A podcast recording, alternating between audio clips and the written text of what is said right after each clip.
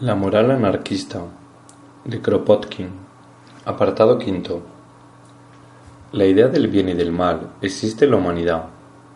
El hombre, cualquiera que sea el grado de desarrollo intelectual que haya alcanzado, por oscurecidas que estén sus ideas en los prejuicios y el interés personal, considera generalmente como bueno lo que es útil a la sociedad en que vive y como malo lo que es nocivo. Mas, ¿De dónde viene esa concepción tan vaga, con frecuencia, que apenas podríasela distinguir de una aspiración? He ahí millones de seres humanos que nunca han pensado en su especie. La mayor parte no conocen más que el clan o la familia, difícilmente la nación, y aún más raramente la humanidad. ¿Cómo se pretende que puedan considerar como bueno lo que es útil a la especie humana, ni aun llegar al sentimiento de solidaridad con su clan, a pesar de sus instintos estrechamente egoístas? Tal hecho ha preocupado mucho a los pensadores de otros algunos libros sobre este asunto. A nuestra vez, vamos a dar tiempos. Continúa intrigándoles, y no pasa año que no se escriba nuestra opinión sobre las cosas. Pero digamos de paso que si la explicación del hecho puede variar, el hecho mismo no permanece por ello menos incontestable, y aun cuando nuestra explicación no fuera todavía la verdadera, o que no fuera completa, él, con sus lógicas consecuencias para el hombre, siempre persistiría. Podemos no comprender enteramente el origen de los planetas que giran alrededor del Sol, los planetas girarán, sin embargo, y uno de ellos nos arrastrará consigo en el espacio. Ya hemos hablado de la explicación religiosa. Si el hombre distingue entre el bien y el mal, dicen los hombres religiosos, es que Dios le ha inspirado esta idea. Útil o nociva, no admite discusión, no hay más sino obedecer a la idea de su Creador. No nos detengamos en ella, fruto del terror y de la ignorancia del salvaje. Pasemos. Otros, como Hobbes, ha intentado explicar por la ley, sería la ley la que había desarrollado en el hombre el sentimiento de lo injusto y de lo injusto, del bien y del mal. Nuestros lectores apreciarán por sí mismos esta explicación. Saben que la ley ha utilizado sencillamente las aspiraciones sociales del hombre para deslizarle, con preceptos de moral por él aceptados, órdenes útiles a la minoría de los explotadores, a los cuales rechazaba. Ha pervertido el sentimiento de justicia en lugar de desarrollarlo. Prosigamos aún. No nos detengamos tampoco en la de los utilitarios. Quieren que el hombre obre moralmente por interés personal y olvide sus sentimientos de solidaridad que existen, cualquiera que sea su origen, haya algo de verdad en ello, pero no es aún toda la verdad. Sigamos adelante. Será siempre a los pensadores del siglo XVIII a quienes pertenece la gloria de haber adivinado, en parte por lo menos, el origen del sentimiento moral. En un libro soberbio, alrededor del cual la clerigalla ha hecho el silencio y es, en efecto, poco conocido de la mayor parte de los pensadores, hasta de los antirreligiosos, Adam Smith ha puesto el dedo sobre el verdadero origen del sentimiento moral. No va a buscarlo en las ideas religiosas o místicas, lo encuentra en el simple sentimiento de simpatía. Veis que un hombre pega a un niño, comprendéis que el niño apaleado sufre, vuestra imaginación hace sentir en vosotros el mal que se le inflige, o bien sus lloros, su compungida carita os lo dice, y si no sois un cobarde, os arrojáis sobre el hombre que pega al niño, se lo arrancáis a la fuerza. Este ejemplo por sí solo explica casi todos los sentimientos morales.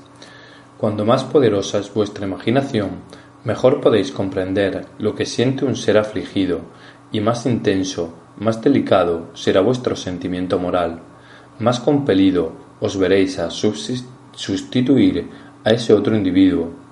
Con mayor agudeza sentiréis el mal que se le haga, la injuria que le ha sido inferida, la injusticia de la cual ha sido víctima.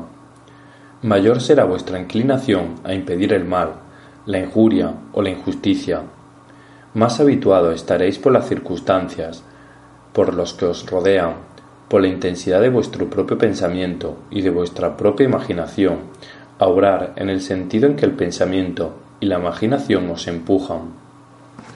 Cuanto mayor sea en vos ese sentimiento moral, mayor predisposición tendrá para constituirse en hábito. Eso es lo que Adam Smith desarrolla con abundancia de ejemplos. Era joven cuando escribió ese libro, infinitamente superior a su obra senil, La economía política. Libre de todo prejuicio religioso, buscó la explicación en un hecho de la naturaleza humana. He ahí porque durante un siglo la clerigalla, con o sin sotana, ha hecho el silencio alrededor de este libro. La única falta de Adam Smith está en no haber comprendido que tal sentimiento de simpatía, convertido en hábito, existe entre los animales al igual que en el hombre. No desagrada esto a los vulgarizadores de Darwin, ignorando en él todo lo que no había sacado de Malthus. El sentimiento de solidaridad es el rasgo predominante de la existencia de todos los animales que viven en sociedad. El águila devora al gorrión, el lobo a las marmotas, pero las águilas y los lobos se ayudan entre sí para cazar, y los gorriones y las marmotas se prestan solidaridad también contra los animales de presa, pues sólo los poco diestros se dejan expoliar. En toda agrupación animal, la solidaridad es una ley, un hecho general de la naturaleza, infinitamente más importante que esa lucha por la existencia, cuya virtud nos cantan los burgueses en todos los tonos, a fin de mejor embrutecernos.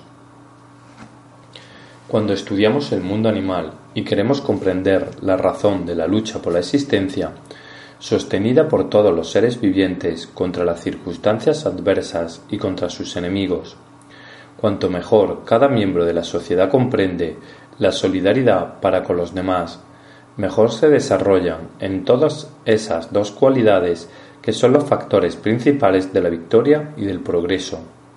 De una parte el valor y la libre iniciativa del individuo, de la otra, y cuando más, por el contrario, tal colonia o tal grupillo de animales pierde ese sentimiento de solidaridad, lo que sucede a consecuencia de una excepcional miseria o bien de una gran abundancia de alimento tanto más los otros dos factores del progreso, valor y la iniciativa individual disminuyen, concluyendo por desaparecer, y la sociedad en decadencia sucumbe ante sus enemigos. Sin confianza mutua no hay lucha posible, no hay valor, no hay iniciativa, no hay solidaridad, no hay victoria, es la derrota segura. Volveremos algún día sobre este asunto y podremos demostrar, con lujo de pruebas, como en el mundo animal y humano la ley del apoyo mutuo es la ley del progreso, y como el apoyo mutuo, cual el valor y la iniciativa individual que de él proviene, asegura la victoria a la especie que mejor lo sabe practicar, por el momento nos bastaría hacer cosas costar el hecho. El lector comprenderá por sí mismo toda su importancia en la cuestión que nos ocupa Imagínese ahora ese sentimiento de solidaridad obrando a través de los millones de edades que se han sucedido desde que los primeros seres animados han aparecido sobre el globo. Imagínese cómo ese sentimiento llegaba a ser costumbre y se transmitía por herencia desde el organismo microscópico más sencillo hasta sus descendientes, los insectos, los reptiles, los mamíferos y el hombre, y se comprenderá el origen del sentimiento moral que es una necesidad para el animal, como el alimento o el órgano destinado a digerirlo. He ahí, sin remontarnos más lejos, pues aquí no sería preciso hablar de los animales complicados, originarios de colonias de pequeños seres extremadamente sencillos, el origen del sentimiento moral. Hemos debido ser en extremo concisos para desarrollar esta gran cuestión en el espacio de algunas páginas pero eso basta ya para ver en ello que no hay nada de místico ni sentimental. Sin esa solidaridad del individuo con la especie, nunca el mundo animal se hubiera desarrollado ni perfeccionado. El ser más adelantado en la Tierra sería aún uno de esos pequeños grumos que flotan en las aguas y que apenas se perciben con el microscopio. Ni aún existirían las primeras agregaciones de células. ¿No son ya un acto de asociación para la lucha?